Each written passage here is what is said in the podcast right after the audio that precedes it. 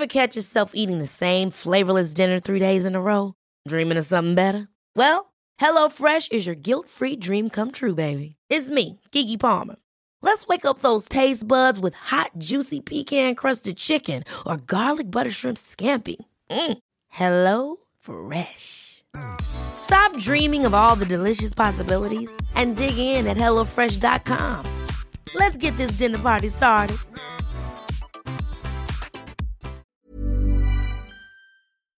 Hola, bienvenidas a Medita Podcast. Yo soy Mar del Cerro, tu guía de meditación y coach de bienestar. Y esta es nuestra sesión número 126. ¿Cuáles son los obstáculos de la práctica de meditación y cómo liberarlos? Entrevista con Angélica Soler.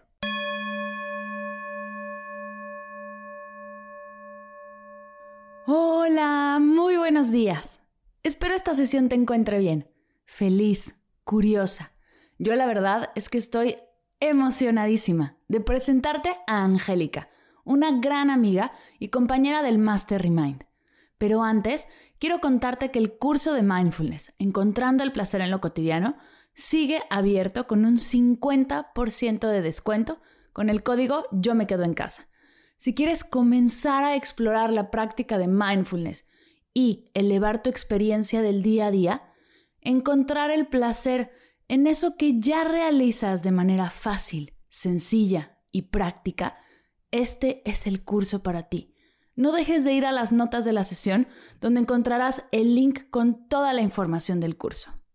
Como ya sabes, este podcast es patrocinado por mi escuela de meditación en línea por el curso de mindfulness, los álbumes de meditación, el reto de 21 días, el curso de Mamá y Papá Mindful, Comparte tu voz y todos los cursos y talleres que encuentras dentro de la escuela. Si Medita Podcast te ha gustado y te ha ayudado, imagina todo lo que podemos lograr trabajando de la mano, juntas, haciendo de la meditación un hábito de salud, conexión y presencia. Cualquier duda, idea o propuesta, estoy para ti en Instagram, en Facebook o en mi correo hola arroba mardelcerro.com. Voy a dejar los links de la escuela en las notas de la sesión para que puedas explorarla y si es para ti, inscribirte a algún curso. El día de hoy te quiero presentar a mi amiga del alma, una mujer que conocí hace dos años, a quien vi por primera vez en mi primer clase de maestría y desde ahí no podemos dejar de compartir. Angie es inspiración, es luz, es puro amor. Angélica es fundadora de Meditación en Ti, Escuela de Formación de Meditadores, máster en Meditación, Mindfulness y Relajación de la Universidad de Barcelona, guía y practicante consagrada de Hatha Razna Yoga tradicional, coach ontológica de la AIAC, Escuela Interamericana de Coaching de México, health coach de la Escuela School Plan Nutrition de Miami y quien durante más de 10 años se ha dedicado a la práctica de la enseñanza de la meditación. Angie nos da en esta entrevista una clase maestra de meditación. A mí me ha encantado y me ha dejado tanto, no sabes la cantidad de notas que escribía mientras ella hablaba. Estoy segura que a ti también te va a gustar y te va a inspirar un montón. Hablamos de todos esos obstáculos que salen durante la práctica de meditación y ella nos ayuda a liberarlos. Estos obstáculos me encantan porque a todos nos suceden durante todas nuestras prácticas. Importante estar presentes, cacharlos y usar las herramientas que Angie nos va a dar para liberarlos. Te dejo con nuestra charla. Espero la disfrutes tanto como la he disfrutado yo.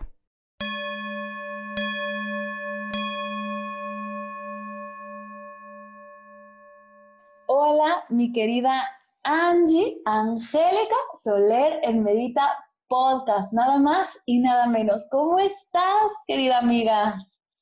Hola, Mar. Muy bien y muy feliz de estar acá contigo, de que me abras este espacio para ti y para tu comunidad. Con muchísima gratitud lo recibo. Ay, yo feliz, feliz de estar aquí. Quien, bueno, ya escucharon la presentación formal de Angie. Y además les cuento que Angie es amiga mía del Master Remind, somos compañeritas de escuela de ñoñez.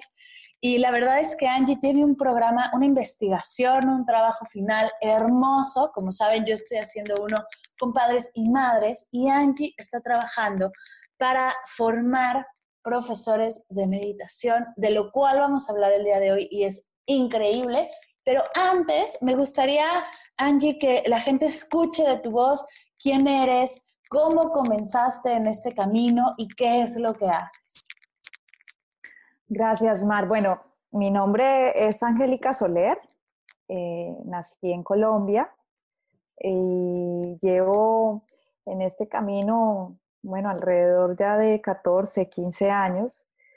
Eh, la vida me trajo acá, creo que mi alma, al final, con todos sus planes B, eh, es inevitable evadirse del camino cuando estás destinado a ello, ¿no? Entonces, mm, mi formación original es de arquitecta. Trabajé muchos años como arquitecta en un eh, estudio de arquitectura del cual yo era dueña y directora. Eh, y con esta ruta que todos eh, llamamos exitosa, y lo pongo el exitosa entre comillas, porque era también una ruta en la cual había mucho mm, autosaboteo y descuido de mi propio bienestar, ¿no? Entonces trabajaba como loca horas y horas y horas y horas y horas eh, en servicio también de, de mi ego, que pues al quien amo también, porque amo a mi ego, pero sin conciencia. Entonces, eh, a través de todas estas experiencias laborales, empezó mi cuerpo a enfermar y a enfermar y a enfermar. Era presa de muchísimas enfermedades, hasta que hubo un momento en que el mismo cuerpo me sacó de la escena y tuve que hacer una pausa. Para ese momento ya era practicante de yoga y en la práctica de yoga era como mi momento de paz, eh, con el cual podía evadirme de tanta responsabilidad laboral y de eh, encontrar un poquito ese tiempo para mí. Y mm, cuando ya empiezo como a este nivel de enfermedad corporal, encuentro en la meditación la vía de sanación del cuerpo y de la mente y empiezo a, mm, a reconciliarme con mi verdadera esencia. Entonces, puedo decir que en un 99% estoy en este momento con mi cuerpo físico sano, mi cuerpo mental cada vez está eh, mejorando aún más también. Digo mi cuerpo mental porque tenemos un cuerpo físico, un cuerpo mental, un cuerpo emocional y un cuerpo espiritual. Y cada vez más cerca de estar habitando esa parte espiritual que está en todos, ¿no? Es un poco como que ahora soy más consciente de ese, de ese espíritu que está dentro. Y entonces, bueno, con muchísima observación empecé mm, a, indagar aún más profundo en la práctica meditativa, a tal punto de poder entender cómo las emociones iban afectando también mi cuerpo físico y de ser eh, cada vez más honesta conmigo, ¿no? Entonces, eso me llevó al camino. Luego de un tiempo empecé a hacer mis formaciones. Yo entré al mundo de la meditación por la práctica del Hatha Yoga, y desde ahí empecé a formarme como, primero como instructora de yoga, en varias formaciones de Hatha Raya Yoga tradicional, de yoga terapéutico, de vinyasa. Y siempre tuve la fortuna de que cuando caía en las formaciones de yoga, aunque el énfasis no era en meditación, pasaba algo que a mí me llevaba directo a que tuviera que meditar. Entonces, por ejemplo, en la primera formación, al segundo día, tuve una lesión física que me impidió entrar en la parte física de la práctica de yoga y mi maestro muy sabiamente me dice, ah, bueno, maravilloso, porque ahora entonces te voy a enseñar yoga de verdad y te voy a enseñar a meditar. Wow. Y fue como el regalo más grande. Entonces, bueno, después de eso empecé a formarme en meditación, abrí un estudio de yoga en Colombia que todavía existe, que se llama Neutra Bienestar, y a través de ese estudio empecé a compartir también la práctica en un momento en el que pues era, digamos que había mucha cohibición por temas eh, de creencias religiosas en un ambiente como el colombiano, que es tan ultra religioso católico. Eh, entonces había como mucha restricción y pensaban que la meditación era una religión. Entonces yo empiezo a compartir la práctica eh, un poco arriesgada y valiente y empezar a darla a conocer. Y hoy por hoy, el número de practicantes que tenemos que han empezado la práctica conmigo, pues va creciendo, ya van entendiendo en el medio colombiano y en el medio latinoamericano en general que la práctica de meditación no tiene que ver con una religión ni con un dogma, sino que es una práctica de autoconocimiento. Y vamos creciendo con la comunidad, Mar, así como tú, avanzando. Ahí como a grandes rasgos, eso te puedo contar de mi historia. Me encanta. Y, me gusta este, este paso que haces del yoga a la meditación porque no es un paso fácil. Mucho, tenemos ideas o que son lo mismo o que son completamente contrarias. Ayúdanos a entender un poco más cuál es esta relación entre el yoga, que son las asanas, ¿no? Lo que, o lo que tenemos en la mente, que es el yoga, que son las posturas, que se ven súper lindas, estás como de repente que te paras de cabeza o que pones el pie del otro lado del cuerpo, y el sentarte en silencio. ¿Cuál es esta relación? ¿Cuál es esta diferencia que nos cuesta de repente tanto trabajo entender? Es una pregunta muy interesante, Mark, porque lo que Occidente conoce de yoga es la parte más pequeña de la práctica. En esencia, la práctica de yoga es una práctica que fue eh, diseñada y creada para alcanzar estados meditativos. Y es lo que todos desconocemos. De alguna manera creemos que yoga es un ejercicio físico en el cual se hacen unas posturas o se practican unas posturas que te hacen flexible, fuerte, resistente, y pareciera que estás en el circo del sol. en realidad, en realidad esto, esto es una parte muy pequeña del yoga. Eh, la parte esencial del yoga es alcanzar el estado meditativo y alcanzar la meditación. Tan es así que en la práctica del yoga existen, existe un documento que redactó un señor que se llama Patanjali, en el cual él narra con 196 aforismos o versos eh, la esencia del yoga.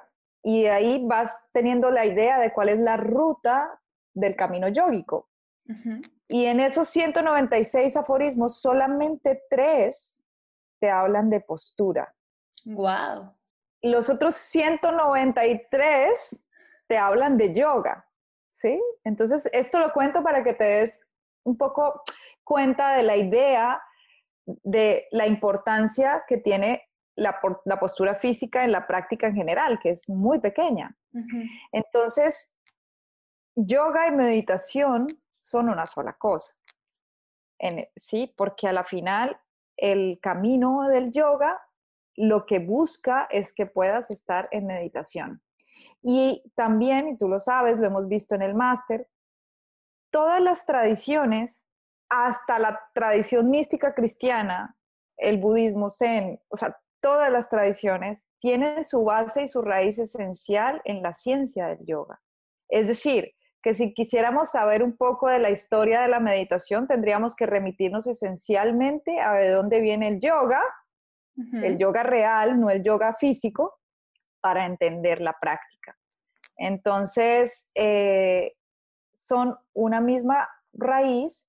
Lo que pasa es que en estos pasos de la práctica del yoga solo conocemos tal vez los tres o cuatro primeros. Entonces hay una ruta que se llama el Ashtanga Yoga y en el Ashtanga Yoga hay ocho miembros o pasos. No son pasos, son más bien como, como unas ramas porque tú los puedes vivir en diferente orden. Ok. Los cuatro primeros hacen énfasis en la parte terrenal, un poco, ¿no? Entonces están los llamas y los ni llamas, que son cosas que tú haces para ti y para el universo, como los diez mandamientos, son cinco llamas y cinco ni llamas, entonces están, es igual, está no robar, no mentir, eh, no violentar, bueno, ¿sí? Luego de eso viene el asana, que es el que nosotros conocemos, que es la postura física, y el pranayama, que es la respiración. Y prácticamente nos hemos quedado en esa porción del yoga. Pero luego vienen los cuatro restantes para completar los ocho, que son los que ya te hablan de meditación. Entonces está Pratyahara, que es un tema de eh, gestión de los sentidos. ¿sí? Yo no lo llamo control, lo llamo gestión, porque es un poco como la contención de los sentidos para poder empezar a entrar en concentración, que es dharana, en dhyana, que es meditación, y samadhi, que es el último paso, que es la meditación profunda o el estado de no dualidad, de vacío, de absorción. Yo digo que el samadhi es un estado completo de absorción. Entonces, cuando nosotros avanzamos a lo largo de la práctica de yoga en conciencia, la idea es que podamos experimentar esos ocho miembros o esas ocho ramas eh, en totalidad. Me encanta. Oye, y dentro de tu investigación, que es justo lo que enseñas en, este, en esta formación de profesores de meditación, salen algunos obstáculos para la práctica meditativa. Salen estos, estas limitantes que de repente, no de repente, que a todos nos salen y que, y que todos tenemos en, en la práctica, en el camino, pero también están los antídotos a estos obstáculos. Cuéntame un poco más a quien esté empezando a meditar, con qué se va a encontrar y de qué manera puede liberarlos. Bueno, hay dos niveles en, en los obstáculos de la práctica que tienen que ver un poco también con el nivel de el tipo de practicante que estamos siendo. ¿Qué quiere decir eso? Cuando yo soy principiante, el primer obstáculo tiene que ver con tomar la decisión. Claro. o sea, vencer todo ese entorno que nos dice una cantidad de historias acerca de lo que creemos que es meditar y poder decir, me siento a hacerlo, ¿no? Dice Julián Peragón, que es profesor de nosotros, que eso requiere un acto de valentía impresionante y es de tener esa voluntad de por lo menos sentarse a pasar tiempo consigo mismo claro. y a dedicarse a ese espacio, ¿no? Entonces, de ahí, entonces, podemos derivar los obstáculos en dos grandes categorías. Primero están los obstáculos externos, que es todo lo que afecta en mi entorno para que yo no tome esa decisión de sentarme o que cuando me siente pueda salir de la práctica muy rápido y declinar porque digo, ¡Ah, qué aburrimiento, o esto no es para mí, o lo estoy haciendo mal, ¿no? Como todas estas cosas que suceden. Exacto. Y están también los obstáculos internos. Y estos obstáculos internos ya son inherentes al que tiene un poco más de tiempo de práctica, porque para detectar los obstáculos internos ya tengo que tener cierta conciencia de observación para poder darme cuenta. Si no, no me voy a dar cuenta. Entonces, lo primero es entender cómo mm, se me van a presentar los, los externos, ¿cierto? Los vinculados a el entorno. El primero y más usual es el no tengo tiempo. Ay, lo, la ocupaditis maldita que nos tiene. Este es el más común que tú escuchas en todas las formaciones y en todos los cursos es que no tengo tiempo para meditar. Y para eso, pues hay muchos antídotos. El primero es anclar tu respiración. Y yo siempre les pregunto, ¿respiras? Sí. ¿Todas las horas, minutos y segundos del día de tu vida? Sí. Ok, entonces vamos a encontrar un tiempo para hacer tres respiraciones profundas cada hora o cada o tres veces al día. Sí, por lo menos te das ese espacio de empezar a romper el patrón de no encontrarte nunca contigo mismo a decir, me voy a encontrar conmigo para respirar tres veces. yo digo que es como que te imagines que tú eres un ser que te está, que está observando a alguien que eres tú mismo, cómo se mueve por el mundo. Y en algún momento le dices, oye, como cuando te ves con un amigo, nos encontramos para respirar. y te pones esa cita, ¿no? Eh, claro, ahí ya el, tiempo deja de ser una excusa, ¿no? Pero también si programamos momentos de autoobservación entre uno y tres minutos, porque en esta parte de la práctica, hablando de los obstáculos externos y de los obstáculos que nos impiden practicar primero, entrar en la práctica, necesitamos encontrar antídotos que faciliten, porque hoy por hoy, la vida moderna, yo no te puedo decir, Mar, si a ti no te gusta y no tienes tiempo, no sé cómo vas a hacer, pero media hora diaria tienes que dedicarlo a esto. No va a suceder. Y mucha gente va a declinar y va a decir, ay no, qué pereza, está con su meditación.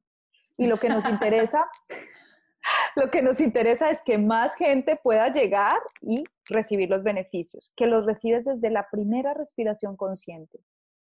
Desde la primera respiración consciente ya tu vibración está cambiando. Las ondas de tu cerebro se están, se están cambiando también, ¿sí? Están distanciándose un poco. Empiezas a entrar en calma.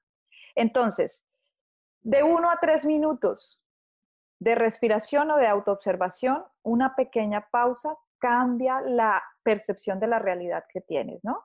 Me encanta. Lo otro, para la excusa del tiempo, es usar un ancla, ¿cierto? Entonces, por ejemplo, un amuleto o un símbolo que cargues contigo, como por ejemplo cuando la gente se casa, que tiene una argolla que le recuerda que está casado, yo a veces les digo, hágase un ritual con usted mismo, póngase el anillo de la respiración o la pulsera de la respiración o ¿sí? Y que cada vez que usted vea ese anillo o lo toque, se acuerde que tiene que respirar o que tiene que observarse. El hilo de la calma, son tres vueltas, tres respiraciones. Cada vez que lo ves, haces esas respiraciones y ya Muy está, bien, es maravilloso. Y eso va a ayudar a que quitemos la excusa del tiempo. Cuando nos empezamos a dar cuenta que, que estamos conscientes de esto, hemos podido meditar, o por lo menos no meditar, pero estar en el camino hacia la meditación mucho tiempo del día. Y nos damos cuenta que la excusa del tiempo solamente está en nuestra mente. El segundo obstáculo externo más común es el ruido. Es que hay mucho ruido en a mi alrededor y es imposible para mí encontrar un espacio porque están mis hijos, está mi esposo, está sonando la obra que se encuentra al lado, ahí. Todos son excusas porque a la final al ego no le gusta la soledad y el silencio.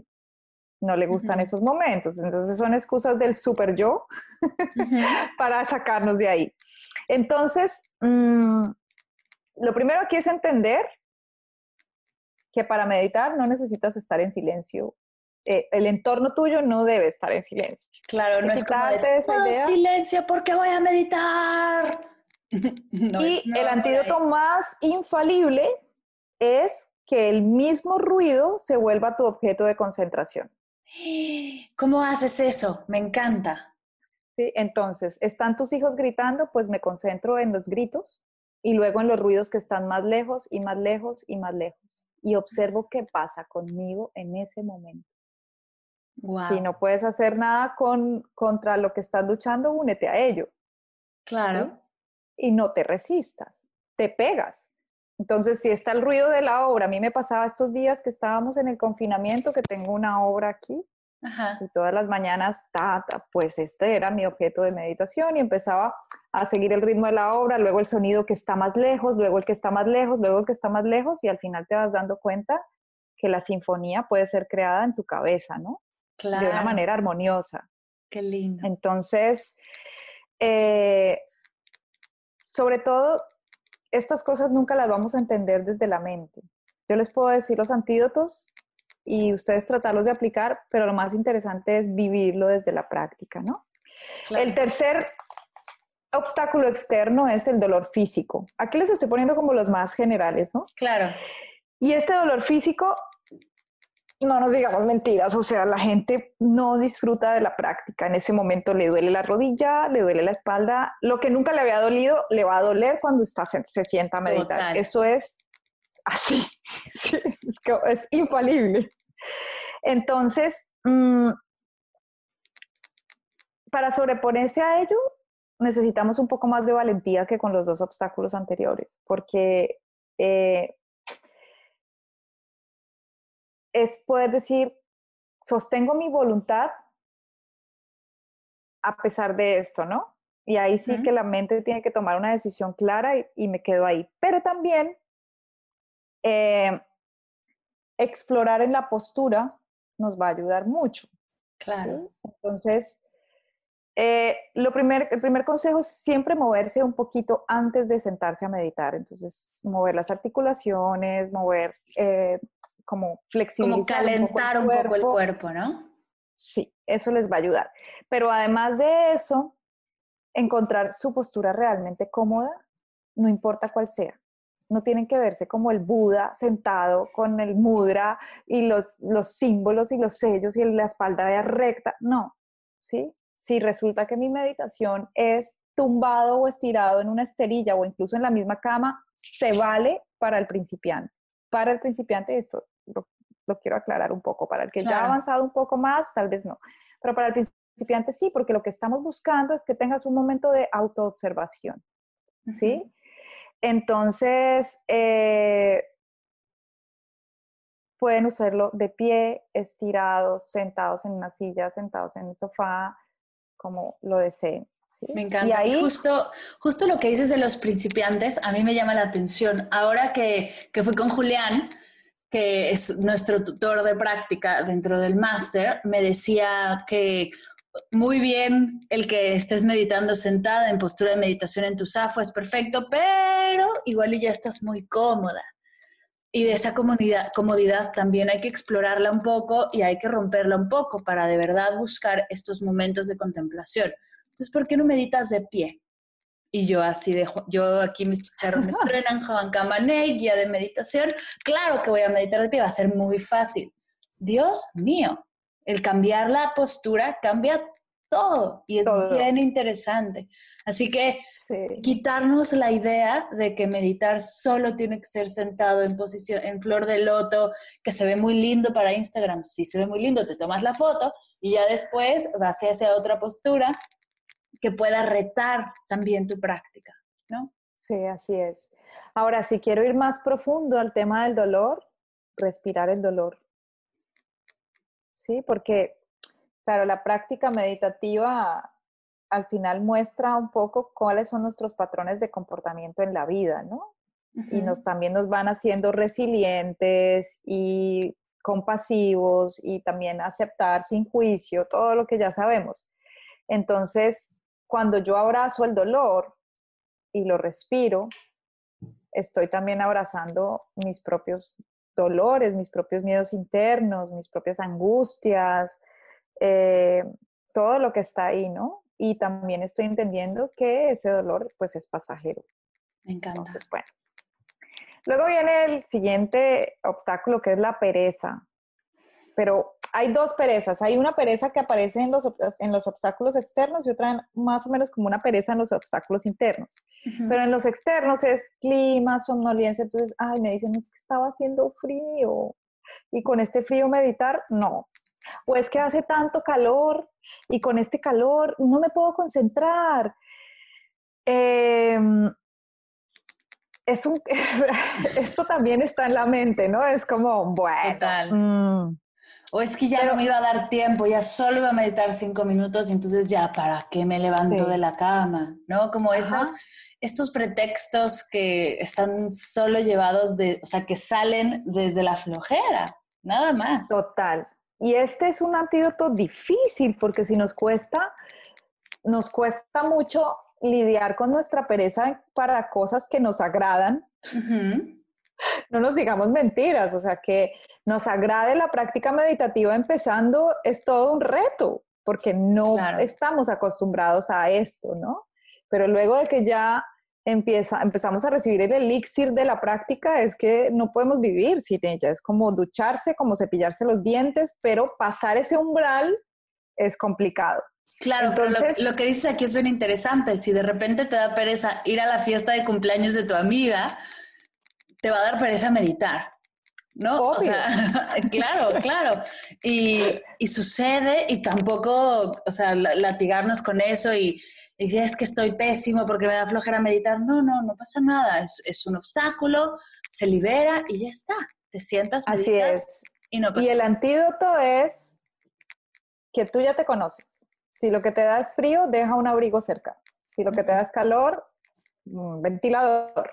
Pero también encontrar una, mm, un ancla sensorial que sea seductora para ti es interesante. ¿Y qué digo con esto? Por ejemplo, establecer un ritual que te motive a moverte a meditar. Eh, por ejemplo, el palo santo, que no es que tu meditación cambie si pones un incienso, una vela, un palo santo, es igual. O sea, con o sin, y el meditador avanzado ya lo hace sin nada. Claro. Pero resulta que cada vez que hueles el palo santo, te recuerda tu práctica.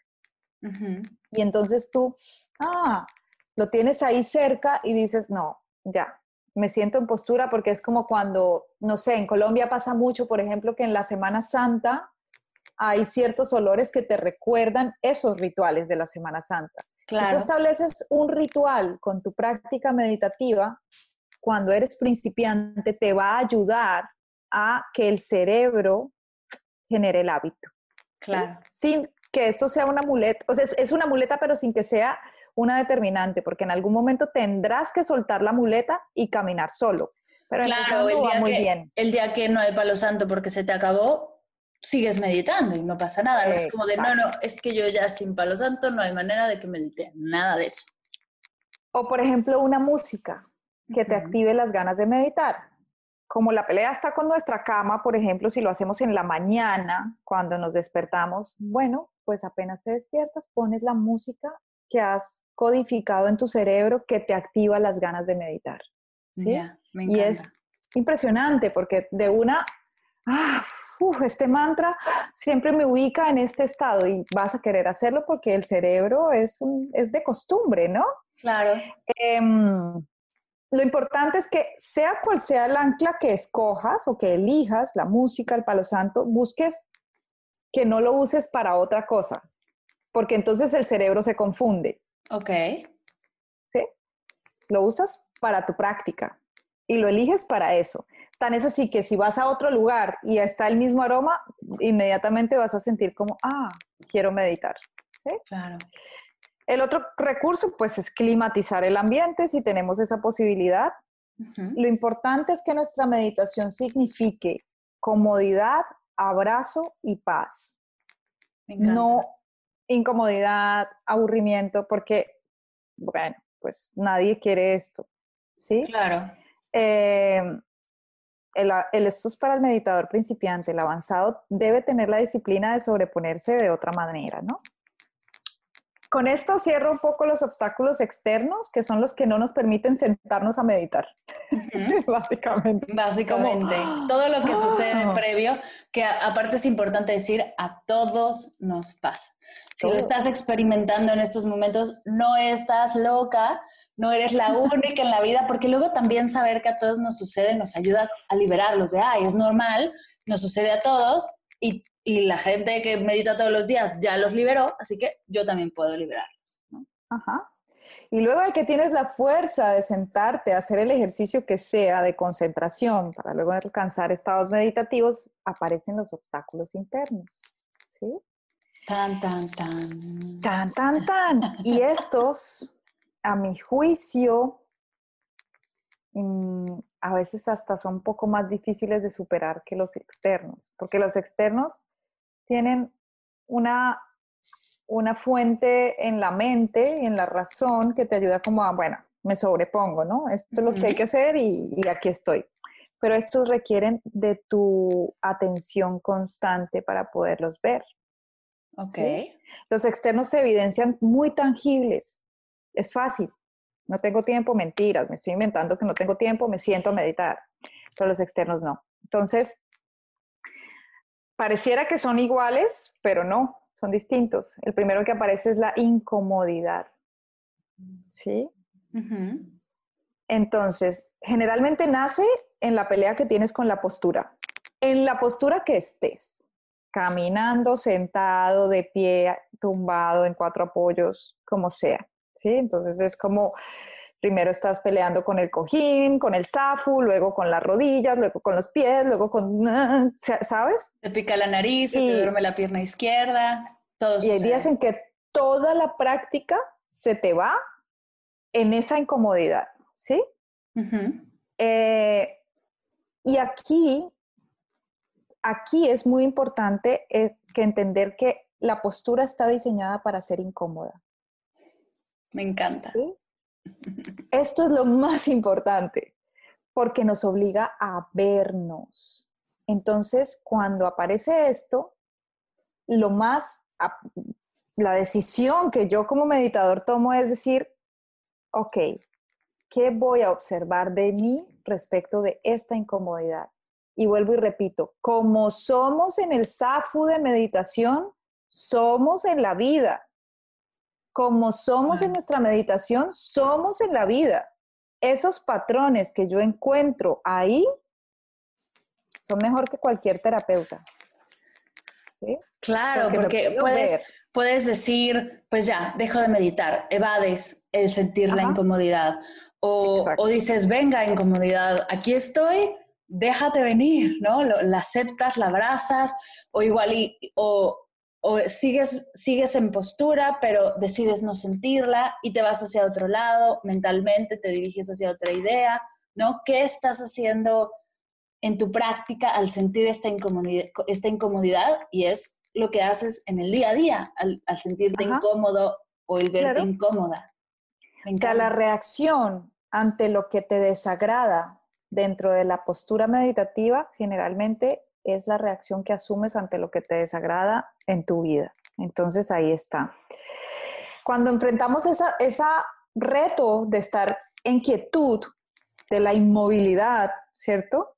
Nos vemos tal cual como somos en situaciones de tensión, ¿sí? Y esto abre un lente hacia nuestra observación interna. Entonces, cada vez que aparezca la incomodidad dentro de la postura, agradezcanlo porque es ahí donde yo puedo tener como un teleobjetivo grandísimo que me va a hacer ver cómo soy ante la incomodidad.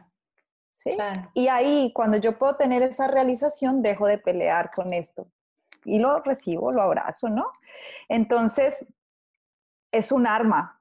Y el antídoto es la aceptación. Me encanta. ¿Sí? Lo acepto y lo veo como un juego de observación en el cual mi voluntad de sostenerme ahí se vuelve mi arma más potente. Entonces, por eso digo que estos obstáculos internos a veces requieren más fuerza y más voluntad, porque sobreponerse a ellos es como, bueno, mm, los consejos, observen cuáles son los pensamientos que se derivan de esta relación con la postura. Ahí hay una clave importante. Cuando yo veo, uy, lo que estoy pensando y luego lo suelto. A veces la, incomodidad no solamente es con la postura, empezamos con la postura, pero también viene una parte más interna que se relaciona con las emociones y es la incomodidad ante la emoción y la sensación que tengo mientras estoy ahí. De repente estamos divinamente con nuestra postura, flipando con, siempre digo yo, con unicornios azules y pájaros celestes, y de repente aparece una emoción que mm, no me gusta. Se te atora en la garganta, sí, sí. Ajá. Ahí, igual que con la postura física, es un arma de observación. Entonces me paro en ese lugar del observador sin tomar partido y sin interpretar lo que está sucediendo. Eso es lo más importante, ¿no? El segundo obstáculo interno que les voy a compartir es la dispersión. Ay, sí pasa, ¿tú crees? Oh. en un nivel de 1 a 10, dígame qué tan dispersa es. Sí. Total. Entonces, concentrarnos representa un reto para el ego. Esta es la más asociada, una de las más asociadas al ego. Porque para el ego es muy aburrido mantener la atención fija en una sola cosa. Para él eso es imposible, porque lo divertido para el ego es saltar de un lugar al otro, para no tener que comprometerse con nada y poder seguir identificándose con más cosas cada vez, ¿no? El antídoto de esto es maravilloso, pero requiere mucha decisión y es que podamos concentrarnos en algo, en, por ejemplo, yo voy a hacer mi meditación concentrándome en la respiración y solo en la respiración y solo en la respiración, ¿cierto? El ego va a tratar de decirnos que todas son iguales y va a tratar de decirte, uy, qué aburrimiento, otra vez voy a respirar, eh, respiración completa en los tres tanques o lo que sea. Eso va a tratar de decir el ego. Y tu razón, ahora que conoces esto, te va a decir que cada una es diferente porque es la realidad. Ninguna respiración es igual a la otra. Y sea cual sea la concentración que escojas para tu meditación, lo importante para poder luchar contra la dispersión es poder concentrarnos en las diferencias sutiles que hay en cada repetición. Eso es impresionante porque es como darle una cachetada al ego y decirle, ya no me vas a distraer y lo que hago es observar, si volvemos al caso de la respiración, cada ciclo respiratorio en su singularidad. Todas las respiraciones son diferentes. No hay ninguna igual a la otra. Y eso es impresionante. Porque cuando logras llegar a esto, te puedes disfrutar cada momento de tu vida como si fuera el primer, la primera vez que lo vives. ¿sí? Como si fuera único. Cada encuentro con cada persona. Porque es así. Yo te puedo ver a ti mil veces, Mar, y siempre verte como si fuera la primera vez. Y eso es una cachetada para el ego, porque voy a permitir descubrir en ti la Mar que está hoy conmigo, que no es la misma de hace una hora o de ayer. La otra, el otro antídoto para la dispersión es concentrarnos en una imagen que acompañe nuestra práctica, ¿sí? Por ejemplo, un conteo mental, o contar en forma regresiva nuestra respiración o acompañar cada respiración con una frase, ¿cierto? Entonces, inhalo gratitud, exhalo gratitud, inhalo gratitud, exhalo gratitud o exhalo bondad. Cada uno encontrará el recurso que más le guste. O, por ejemplo, visualizar una luz en cada inhalación y una luz en cada exhalación. Entonces, eso hace que el objeto de concentración se focalice, ¿no? Claro. Mm, es como poder estar atentos al momento en que nos distraemos y sin juicio, sin enjuiciarnos y decir como, ay, estoy meditando mal porque me distraigo, regresar al objeto de concentración. ¿sí?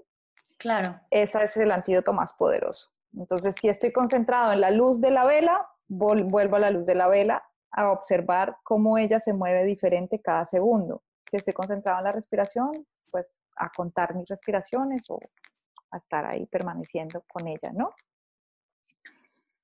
El tercer obstáculo que les quiero compartir es la negatividad, que este es súper interesante. Mm, cada vez se va poniendo más intenso y en la medida en que vamos entrando más profundo en la práctica, nos vamos encontrando con, ¿sí? O sea, digo como que superamos la incomodidad de la postura y luego viene este me distraigo, me distraigo. Y luego de eso, cuando ya puedo encontrar, regresar a concentrarme a ser ese observador que se está observando constantemente, aparece este que es el aferramiento a pensamientos, emociones o sentimientos de dolor, que pasa mucho. Entonces, mucha gente entra a la práctica de meditación en un momento de crisis, es muy usual, ¿no? Y, eh, y si tenemos como yo, tenía muchas enfermedades y entro a la práctica de meditación para ver qué está pasando conmigo, por qué enfermo tanto. Y sucede mucho que cuando ya estoy avanzando en la práctica me aferro a esos pensamientos o sentimientos de dolor y eso no me permite que la práctica se dé de una manera fluida y, sana y pura, por decirlo de alguna manera. Entonces, mm, claro, esto tiene que ver con el mundo emocional, muchísimo, muchísimo, muchísimo. Y son, esto es como un alimento también para el ego, porque nos alimenta la dualidad, ¿no? Entonces yo estoy tratando de concentrarme en la compasión, en el amor, en el centro del pecho y aparece esto como que es mi gran tormento del día o del momento de vida en el que estoy y ahí mm, eh, como que se diluye la verdadera fuente de claridad que viene a través de la respiración, de la meditación. Entonces, hay un error muy común cuando entramos en la práctica meditativa que es querer suprimir las heridas, los dolores o las cosas que nos lastiman o nos desagradan a través de la práctica. Y eso es algo que debemos quitar por completo como pretensión sobre nuestra práctica. Nuestra práctica no es para quitar heridas, no es para quitar dolores, no es para... No, nuestra práctica es una práctica de autoconocimiento. Claro. Y te conoces en el dolor, te conoces en la tristeza, te conoces en las heridas, te conoces toda. Y, también por eso es, es, tan, es ese paso de valentía, ¿no? Que, que estamos diciendo porque también nos conocemos en la negatividad. Exacto. Entonces, el antídoto infalible que yo he encontrado para esto es el amor. ¿Sí? El amor a lo que sea que esté sucediendo dentro de ti en ese momento, ¿sí? Esa sí es la forma de curar la herida. No es la meditación. Olvídense que la meditación los va a curar sus, heridas. Ya quitémonos ese mito de encima. Pero el amor sí, ¿sí? Porque cuando yo pienso en el evento doloroso, pensar en él o reflexionar en él, que además pensar y reflexionar no es meditar, Claro. Pero eh, pensar en ese evento doloroso no va a ayudar a que se disuelva, para nada. ¿Sí? Eso no va a pasar. Pero respirarlo en amor, sí. ¿Sí? Porque lo que va a ayudar es a que cambie la perspectiva que tenemos sobre eso. Amor y gratitud. Entonces, cuando aparece esa negatividad,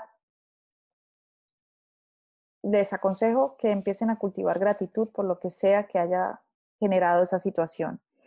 Y cuando, mm, por ejemplo, llegan estímulos del entorno en los que nos sentimos agredidos, porque pasa mucho, ¿cierto? Eh, o que nosotros sentimos también que nos agredimos a nosotros mismos o que nos causamos daño, mm, regresar a la respiración y buscar anclas de amor y perdón. Siempre, siempre, porque además, cuando yo encuentro lo pasajero de la emoción, pero y me aferro a algo que es perenne, ¿sí? que nunca se va, que es el amor, estoy, estoy de alguna manera enfrentando algo pasajero con algo eterno. Claro. Sí, el amor se multiplica, el amor crece, entonces no hay punto de encuentro, no hay batalla. Es lo que es eterno y grandioso y divino y perfecto que es el amor, se, se lleva a lo otro, lo atrapa y ya está, queda como fundido en él, ¿no? Entonces, Em, el consejo, llenar el centro del pecho de sensación de amor y de compasión y inhalar y exhalar amor y compasión. Cuando se encuentren en este obstáculo de negatividad, porque pasa mucho, eso. Si hay gente que me dice, pero es que yo no sé cómo sentir amor, no, no sé cómo, en ese momento en que estoy meditando, no sé cómo sentir amor, una, una ayuda puede ser traer a la mente la imagen de alguien que amen. Claro. Y experimentar el amor que sienten por ese ser. Un ser amado, un guía, un maestro, lo que quieran. ¿Sí? Y luego sueltan la imagen, porque no quiero que se anclen a esa imagen, y se quedan sintiendo eso que sienten. Porque es amor, ¿no? Nosotros es energía, se queda la energía en tu cuerpo. No podemos enseñar a amar, pero cuando podemos sentir amor, el cerebro empieza a liberar dopamina inmediatamente, serotonina y todas las neurotransmisores y sustancias de bienestar que vienen como cuando estamos enamorados, igual, exactamente igual. Eso reduce cortisol o balancea la cantidad de cortisol y nos da una relación con nuestra negatividad muy distinta. Entonces ahí está para cambiar la expectativa. Eh, la, perspectiva, perdón, de, lo que tenemos en nuestra meditación. Viene luego el siguiente obstáculo, que es el aburrimiento, que está un poco asociado a la dispersión, pero este aburrimiento es más hacia la somnolencia, es que nos da, nos da sueño. Cuando ya estamos en un momento de la práctica en que hemos podido entrar, en que se superó el tema de la postura, eh, nos dio sueño. Entonces empiezo como con este cabeceo, muchos estudiantes uno los ve caerse dormidos, ¿sí? Mm. Este obstáculo, aunque pareciera que es un obstáculo externo físico, cuando estamos en un estado avanzado de la práctica tiene que ver más con la necesidad de evadirnos de lo que está mm. sucediendo, porque como la práctica te evidencia tantas realidades interiores, internas, entonces, pues fácilmente nos vamos a querer evadir o el ego no quiere verlo. Claro. Se pone en evidencia. Entonces, mm, también pasa que sentimos tedio, aburrimiento total, ¿no? Entonces, este es un obstáculo muy complejo porque también está asociado al ego y cuando el ego no tiene nada que se entretenga, ya lo habíamos dicho, pues él busca cómo salir de ahí. Y una de esas es el sueño. Es como, ah, me quedé dormido, pasé delicioso, me desconecté. Sí, o, me fui, ¿no? Cuando me fui. Es el típico. Aquí el antídoto es regresar a la conciencia de la postura física. Volver a la tierra, ¿sí? Y, y a poner mucha más atención en los en los detalles de la postura. Entonces, por ejemplo, si estamos usando un símbolo en las manos, como un mudra, que es la unión de dos dedos, o, ¿sabes? Regresar a sentir eso. Sentir los dedos, sentir las piernas, bueno, la, punta de la, lengua detrás de los dientes, sentir eso, los isquiones en el... Entonces, ah, como que otra vez me aterrizo y pasa esa sensación de somnolencia.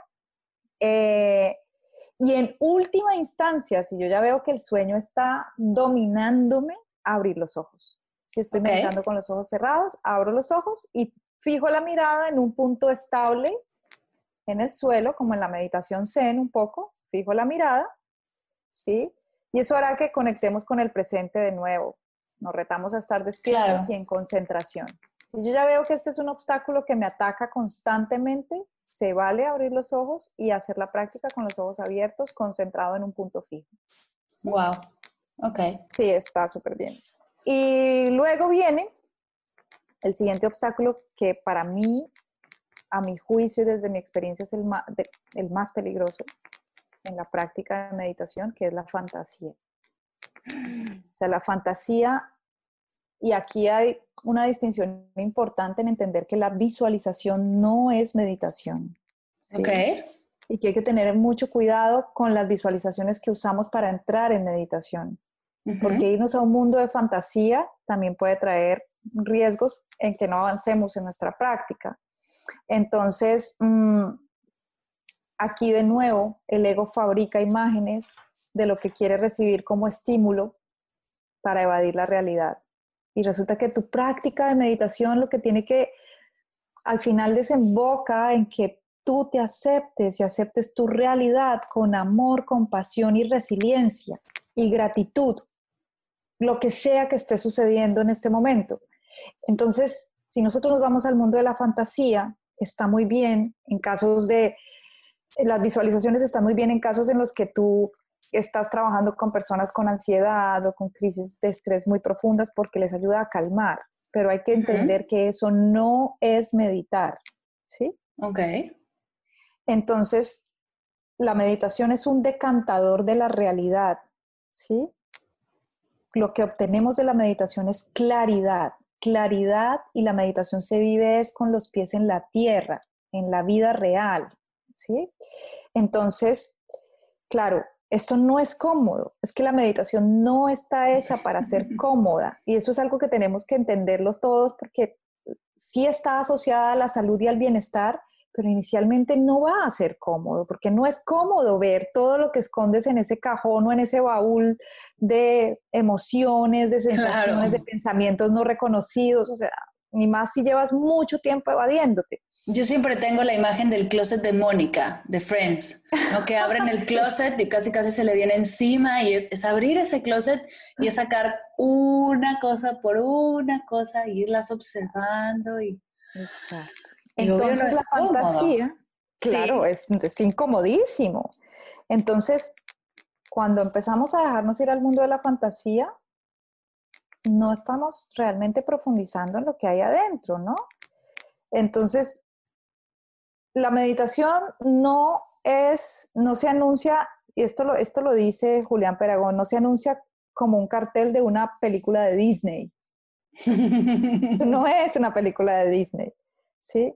Al contrario, es una práctica de desapego, sin pretensión, sin finalidad, no hay expectativa. Entonces, cuando aparece la imagen fantasiosa, que a mí me pasa mucho que mis estudiantes me dicen, ay, es que vi luces, símbolos, eh, reflejos, lo que yo siempre digo, hadas, eh, duendes, eh, unicornios azules, es muy lindo, pero es fantasía. Tenemos que estar claros en esto, ¿sí? Porque las mayores distorsiones de la práctica vienen a través de la fantasía. Y una de las cosas que la nueva era también ha sembrado mucho, sin querer condenarla, porque tendrá sus cosas positivas como todo, es llevarnos a ese mundo de la fantasía que nos evade y nos está tratando de decir que hay respuestas afuera. Que si yo me leo el tarot o me hago un oráculo, ahí voy a tener las respuestas. Y resulta que las respuestas están adentro, en mi realidad y en cómo yo asumo la realidad. Entonces, eh, sobre todo, hay que tener cuidado con pensar que la meditación es una práctica para encontrar la sobrevalorada felicidad. ¿sí? Y esta alegría eh, espontánea, ¿no? Sí, sí, porque eso no es. Entonces, em, bueno, Angie, Angie si, la, si la meditación no es cómoda y no es para encontrar la felicidad y, y, te aburre y te hace sentir somnolienta, dispersa, ¿para qué meditamos? Muy buena pregunta. Te la respondo ahora al final. Termino con los obstáculos y ahí vamos. El antídoto para el mundo de la fantasía también es regresar al cuerpo y a la respiración, a lo que te ancle a la tierra, ¿no? A la realidad física. Luego viene el último obstáculo y ya te respondo tu pregunta, que este es aún más profundo y es el miedo y vértigo a la disolución. Todos esos obstáculos los he venido componiendo entre varios autores, entre esos varios de nuestros maestros de la universidad, pero el que más cito acá es Julián Peragón, y él habla de esto del miedo y el vértigo a la disolución del yo. El yo es el que está asociado al ego, ¿cierto? Entonces, ese aparece constantemente en la meditación. Es el que Sesha dice, es el que te toma el selfie del meditador, de, ay, estoy meditando tan guay. Cuando ese, cuando ese, el que es el meditador, ¿cierto? Desaparece o tiende a desaparecer, entramos en estado de vacío. Y eso eso se experimenta casi como una pequeña muerte. Y cuando decimos como que hay un miedo y vértigo ante la disolución, es como si el ego muriera por instantes y podemos llegar a sentir un pánico extremo. Y mucha gente lo experimenta. Es como, ¡Ah! ¿qué pasó acá? No existo, no existe mi cuerpo, no existe mi mente, ni siquiera no existen los pensamientos, no existo yo y eso puede dar mucho miedo porque con todo lo que yo me he identificado, resulta que desaparece por un momento, ¿sí? Esto ya es cuando hemos entrado en estados avanzados de la práctica, pero es un obstáculo que me gusta citar porque, porque puede suceder incluso desde el primer día. Okay. Hay gente que puede alcanzar estados de vacuidad y de vacío desde el primer día que se sientan a la práctica y experimentan este miedo y se van porque dicen, esto es una cosa rarísima, que yo no entiendo qué es, que es como, ¿qué pasó? ¿Qué pasó conmigo? La sensación es un poco miedosa. Entonces, claro, lo usual es que le tengamos miedo a la muerte y esto se siente, según dicen los que saben, parecido a esta, a esta muerte, ¿no? Entonces, aquí el antídoto va mucho más allá, es más sutil y es la confianza. Me encanta. ¿Sí? Es confiar en que si permanezco ahí, en ese espacio de vacío, ¿cierto? Nuestro ser no se acaba. ¿Sí? Y ahí es claro entender que nosotros no nacemos, no morimos, siempre somos. Siempre, siempre. Nos transformamos como cuerpos de energía y como seres siempre somos. Entonces, mm, no entendemos ese vacío desde el yo, del, yo, el yo entiende que no hay nada y hay miedo porque no hay nada, sino que lo entendemos desde el ser. El, el, ser entiende que lo hay todo y que se ha fundido con el todo y para eso confiar, confiar, es, es eso, eh, la confianza. Entonces, ahí viene la respuesta a tu pregunta, ¿para qué meditamos? ¿Sí? Para confiar y entender que somos la fuente del todo que se mueve a través de nosotros y nosotros a través de ella. ¿sí? Y que eso, a la larga, es como, es que es, es que es maravilloso porque ahí ya no te preguntas si eres feliz, ya no te preguntas nada de estas cosas, ya no estás esperando alcanzar nada, porque ya te diste cuenta que lo eres todo, que eres feliz, que, que no, que a veces estás feliz, que a veces estás triste, que a veces estás en energía positiva, a veces estás con desesperanza, a veces con miedo, y que eso no es lo que eres, que lo que eres es el compendio de todo, la reunión de todo, de todo, de todo, ¿no? Entonces, bueno, no sé si es muy filosófica la respuesta, pero lo que les digo siempre, no hay una pretensión con la práctica ni se pongan una meta, porque es ahí cuando yo no dejo que eso suceda. Cuando yo medito, y nosotros como guías de meditación a la final somos eso, guías, pero nosotros no enseñamos nada, porque es que es algo que no se puede enseñar. Lo divino y perfecto no se puede enseñar. Yo no te puedo enseñar a amar, porque eso tú naces amando, o sea, ya es como un algo que se te despierta cuando lo sientes por primera vez. Pues igual pasa con la meditación. ¿sí? Entonces, el propósito de tu meditación es tan personal a tu momento de vida y a tu presente que yo no te puedo decir para qué meditas. Yo primero empecé meditando porque quería tener una conciencia del por qué enfermaba tanto mi cuerpo físico. Y todos los días a través de mi práctica el propósito de meditación va cambiando. Sí, hay días que es para estar entender el vacío, otros días es para poder simplemente tener un encuentro conmigo y ya está, ¿sí? Y, y ver esa cosa que atraviesa ahí y aceptar lo que hay.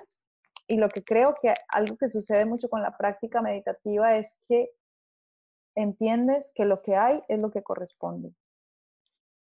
Y bueno, ahí sí que tienes una ganancia muy grande porque sea lo que sea que vengas, lo aceptas. Claro. Y ya está. Y ya está. Y lo que hay es lo que corresponde, me encanta. Me encanta. Angie, podríamos estar, o sea, además de la masterclass que nos acabas de dar en meditación, podríamos estar aquí horas. Pero antes de cerrar, quiero que nos cuentes acerca del programa que estás lanzando para formar a guías de meditación. Que nos cuentes de qué va, cuándo empieza, para quién es el programa. Si quieres, ¿tienes cursos de meditación? Sí, pero quiero que nos cuentes a todos los que de repente me escriben y me dicen, yo también quiero ser guía Cuéntanos de este increíble programa, por favor. Qué linda, Mar. Bueno, este es un programa que llevo diseñando por años. Eh, esencialmente nace de la necesidad de tener más guías de meditación y yo digo que sembradores eh, de semillas de meditación, porque sí es cierto que eh, hoy por hoy es una necesidad incluir esto en todos los ámbitos organizacionales, educativos, familiares. Entonces, pero hay poca gente capacitada para hacerlo. Incluso yo que me muevo en el mundo del yoga, encontré esto como una gran falencia y es que los, muchos de los maestros de yoga o profesores, instructores de yoga no meditan por los mismos obstáculos. ¿sí? Claro. Entonces, esta es una, es una formación que llevo preparando desde hace por lo menos cinco años y el más me trajo a vivir a Barcelona, a conocerte eh, y a cursar este máster en meditación para poder darle ya la forma final. Ya hicimos una primera edición que fue orientada solamente a profesores de yoga, fue maravillosa. Eh, y ahora viene la segunda edición que empieza en septiembre del 2020 y acaba en septiembre de 2021 es una formación completa en meditación, no es un cursito, es una formación. Me encanta. Es un año eh, completo. Es un año completo en el que eh, se abordarán y puedes o no tener práctica, no importa si nunca has meditado, no importa si no te quieres dedicar a ser profesional en la meditación eh, y lo quieres asumir para tu vida, para tu autoconocimiento pero también lo que sucede cuando uno hace estas cosas como reto personal es que es imposible no querer compartirlo y, poder entregarle a, otros, así sea en tu ambiente familiar o en tu ambiente laboral, algo de todos los beneficios que recibes. Estoy contigo. sí, la formación pues contempla variados temas. Yo vengo de la tradición yógica, entonces tiene un énfasis en entender cómo la historia de la meditación está marcada por esta tradición y en eh, incorporar la ciencia del yoga en la práctica, pero también tiene un enfoque un poco más holístico en variados temas que yo he venido trabajando también terapéuticamente, porque me dedico a eso en el día a día, trabajar terapia con meditación, acompañamiento terapéutico, sin nosotros ser terapeutas ni psicólogos, porque no le voy a quitar el mérito a las personas que se han dedicado por años a estudiar la mente y los comportamientos de la mente, pero sí es verdad que desde nuestro lugar podemos acompañar y apoyar procesos terapéuticos de una manera muy efectiva. Entonces, esta es una formación que va como en una ruta en la cual primero eh, vamos a practicar mucho para convertirnos en unos expertos, porque la forma de enseñar si quisiéramos enseñar, es haberlo pasado por el cuerpo y por la práctica. Y también vamos a practicar la enseñanza, ¿sí? A sacar todas esas habilidades para enseñar. Entonces, tiene esa parte como pedagógica, esa parte terapéutica de aprender a, a acompañar procesos terapéuticos y de, al final, pues mi experiencia viene de mi propia práctica en la cual yo pude sanar mi cuerpo entendiendo cómo se comportaba a través de la meditación también. Entonces tiene ese componente del cuerpo muy, muy fuerte. Vamos a ver meditación en el ámbito educativo, vamos a ver en el ámbito empresarial, vamos a ver mindfulness, hay un módulo de mindfulness, hay varios módulos de respiración y de yoga, que es como el énfasis más, más fuerte. Eh, y también tenemos uno, un módulo de para los que quieran aplicar esto profesionalmente, cómo crear y formar y, generar cursos y contenidos con el tema de meditación. Me encanta. Para nadie es un secreto que esto hoy en día es una profesión. Entonces, es Aquí estamos, tú y yo. es un curso que requiere compromiso.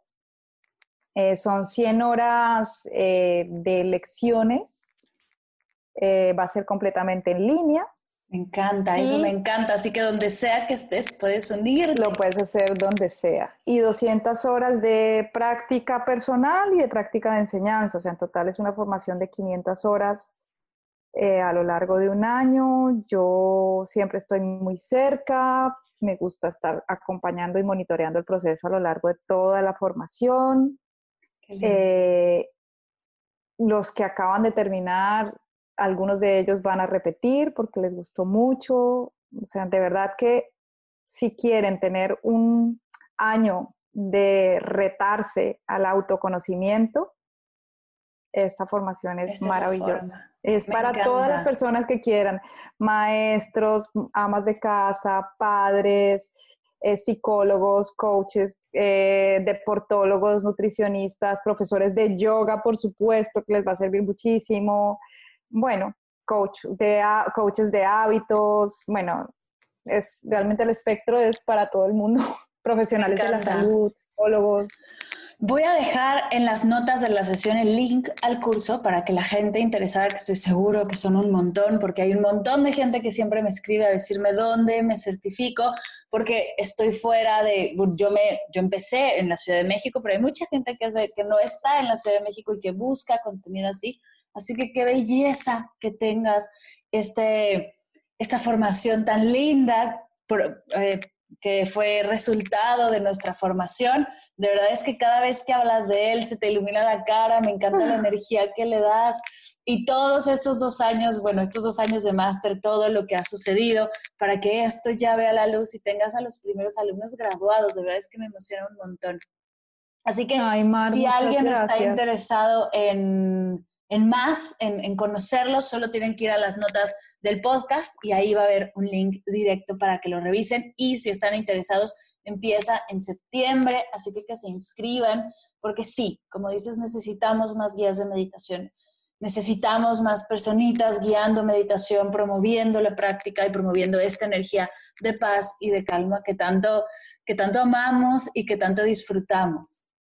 La verdad que sí. Oye, Angie, antes de irnos, antes de cerrar, me gustaría hacerte las preguntas finales de Medita Podcast. La primera, ¿qué estás leyendo?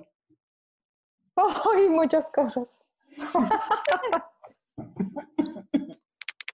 Esa pregunta es difícil. Uno, recomiéndanos uno. Bueno, este, empecé a leer un libro de Frances Torralba que se llama Compasión, que es un libro chiquitito, que ha sido súper lindo porque da como, bueno, él es filósofo, él es doctor en filosofía y trae eh, a la vida práctica y sencilla un poco lo que tú y yo hacemos con meditación, porque la idea es ponerlo en términos de la vida cotidiana de hoy, eh, estas, estas eh, inteligencias, ¿no? Entonces él habla siempre de las inteligencias espirituales, emocionales, bueno, habla de las múltiples inteligencias. Y acá este libro se centra como en dar estrategias sencillas de cómo ser compasivos en el, mundo de hoy. Estoy leyendo otro de mmm, Yogananda, que se llama El Yoga de Jesucristo, que lo estoy releyendo en realidad.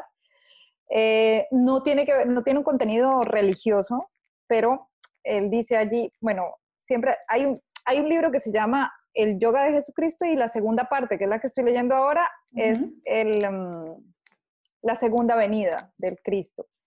Okay. Y bueno, él, hace una alusión a que Jesucristo fue un yogi y que todas sus enseñanzas son muy eh, pegadas a la filosofía del yoga y entonces empieza a explicar de qué manera es que él estaba hablando del amor, de la compasión desde un punto de vista yogico meditativo. Wow. Maravilloso. Es interesante. interesante. Para Este tema de la religión cada vez se me aparece más. De verdad, necesitamos hacer como fuera, fuera de broma, como un congreso. Justo acabo de entrevistar hoy a otra, otra compañera que saldrá la, entrevista más adelante, a Wendy Bosch, que también habla de, de, la diferencia entre la espiritualidad y la religiosidad. Tengo ya, escuchamos la entrevista con y Rivas, que también hace hincapié en esto. Siento que necesitamos un podcast donde nos juntemos todas a hablar de, este camino entre, o esta pelea, porque luego se siente como una pelea entre, contra, de, otra vez, la pelea de la religión contra el yoga o contra la práctica espiritual, porque a mí me llegan un montón de mensajes, no sé si te pasa, de gente que quiere meditar, pero en sus iglesias se lo prohíben o les dijeron que es pecado. Bueno, nada más con contarte que si te metes a Google y pones meditar es, te sale la primera es pecado, así ya de bote pronto. Necesitamos profundizar más y va a haber más contenido de esto porque de verdad, de verdad que se me hace súper interesante. muy interesante. Y ahora con lo que dices de este libro, bueno, es que es, mi siguiente lectura. Es muy interesante porque en realidad pues todo es lo mismo. La, la práctica te invita a la unión, y Exacto. Es, exactamente lo mismo. Y la esencia de la enseñanza de los maestros es, es esa, es el amor. Claro. Y si, nos, y si la práctica de meditación te lleva a la unión, ¿por qué querer separarnos en, en estas, en estas etiquetas? ¿no? La siguiente pregunta, ¿qué es para ti meditar? wow. Esa es una pregunta que yo me respondo todos los días diferente de acuerdo a mi práctica. De hecho, es la pregunta con la que inicio mi curso de introducción a la meditación, porque siento que meditar es algo indefinible, lo que ya había dicho. O sea, todo lo divino y perfecto no se puede limitar ni se puede definir. O sea, tú, yo no te puedo decir qué es el universo, ni te puedo decir qué es el amor, ni te puedo decir que es Dios. No, no, no, ¿sí? Pero te puedo hablar te puedo hablar de lo que hoy creo que es el universo, de lo que hoy creo que es el amor, de lo que hoy creo o considero que es la meditación, porque yo, yo pongo a la meditación en ese mismo estadio de perfección y de completitud, de Dios, del universo, del amor. Hoy, para mí, la meditación es un encuentro, hoy, lo que fue hoy para mí, un encuentro con el desapego. Hoy. Mm. con el, y bueno, ha venido siéndolo como durante las últimas dos semanas, pero hoy fue muy fuerte este suelto y libero todo lo que no está en mi divina presencia y presencia y fuente interna para poder fluir en, en, todos los cambios que están pasando a lo largo de mi vida por estos días.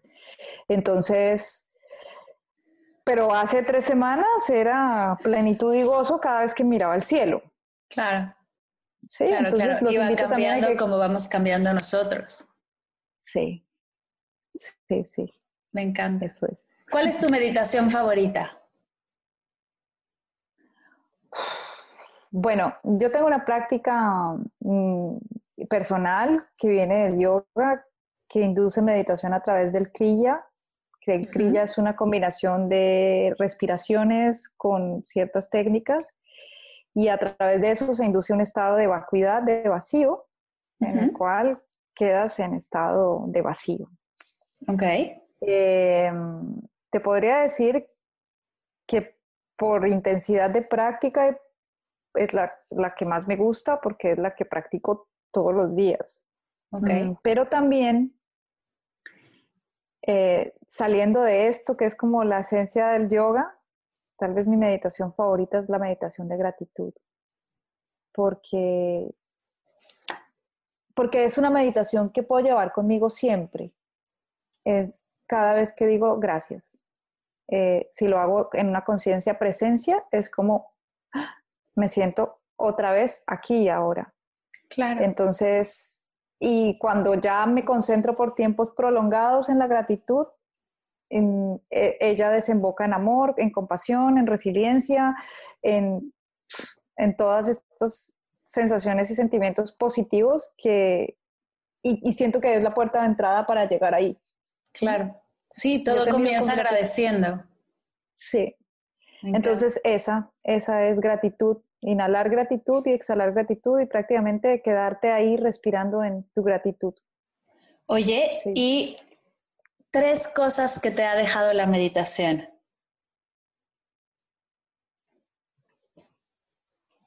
Bueno,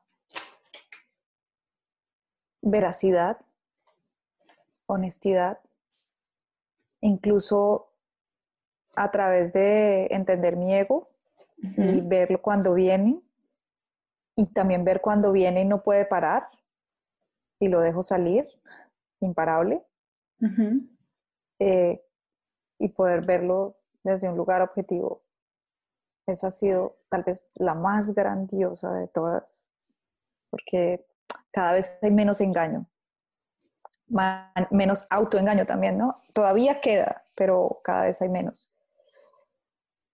Eh, la meditación también me ha dado la posibilidad de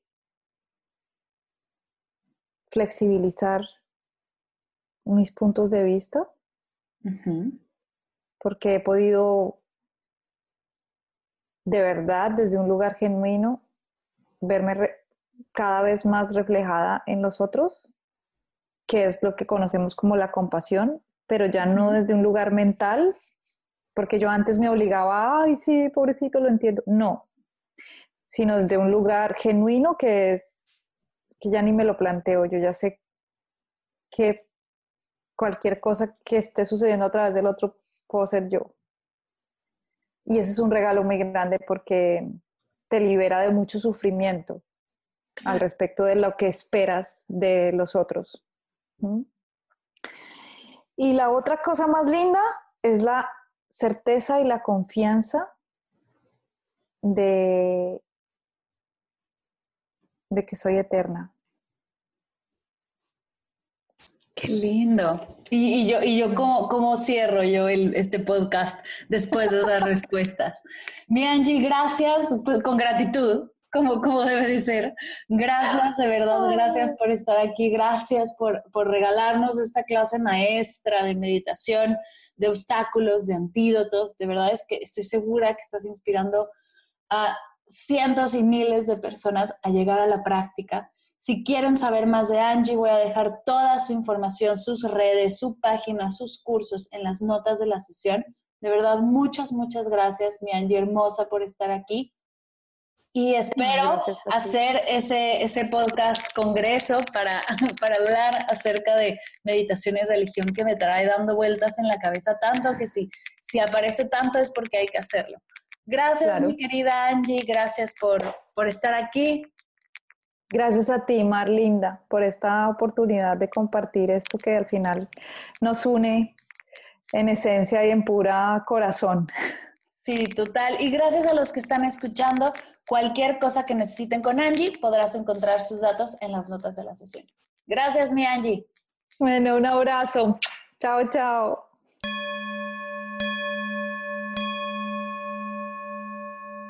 Gracias, gracias, gracias, Angie hermosa, por compartir con nosotros tu energía, tu luz, tu pasión por la meditación. Dejaré todas las formas de contacto de Angie en las notas de la sesión para que puedas ir hacia su página y sus redes y conocer todo acerca de su hermoso trabajo. También encontrarás el link a su formación de profesores de meditación. De corazón, este es el taller que a mí me hubiera gustado tomar para certificarme. He acompañado a Angie en todo su proceso de creación y el programa es maravilloso. Si quieres unirte Angélica, y a mí en este camino de compartir y guiar la práctica, no dejes de ir a su página y explorarlo. Gracias por escuchar y ser parte de la comunidad de Medita Podcast. Gracias por dejarme llegar a tus oídos y compartir contigo este proyecto que tanto amo. Te mando un fuerte, fuerte, fuerte abrazo. Te invito a que compartas esta sesión con alguien a quien creas que el contenido puede serle de servicio. Con tu apoyo lograremos llegar juntas a más personas a expandir la energía de esta práctica y que llegue a todas las casas de México, de España, de Colombia, de Argentina, de Chile, de Estados Unidos, del mundo entero. Expandamos juntas esta energía de paz, de calma y amor que tanto se necesita. Gracias por escuchar Medita Podcast para cursos de meditación en línea. Descargar tu diario de gratitud completamente gratis escuchar esta y todas las sesiones de Medita Podcast y saber todo acerca del proyecto, te invito a visitar mardelcerro.com.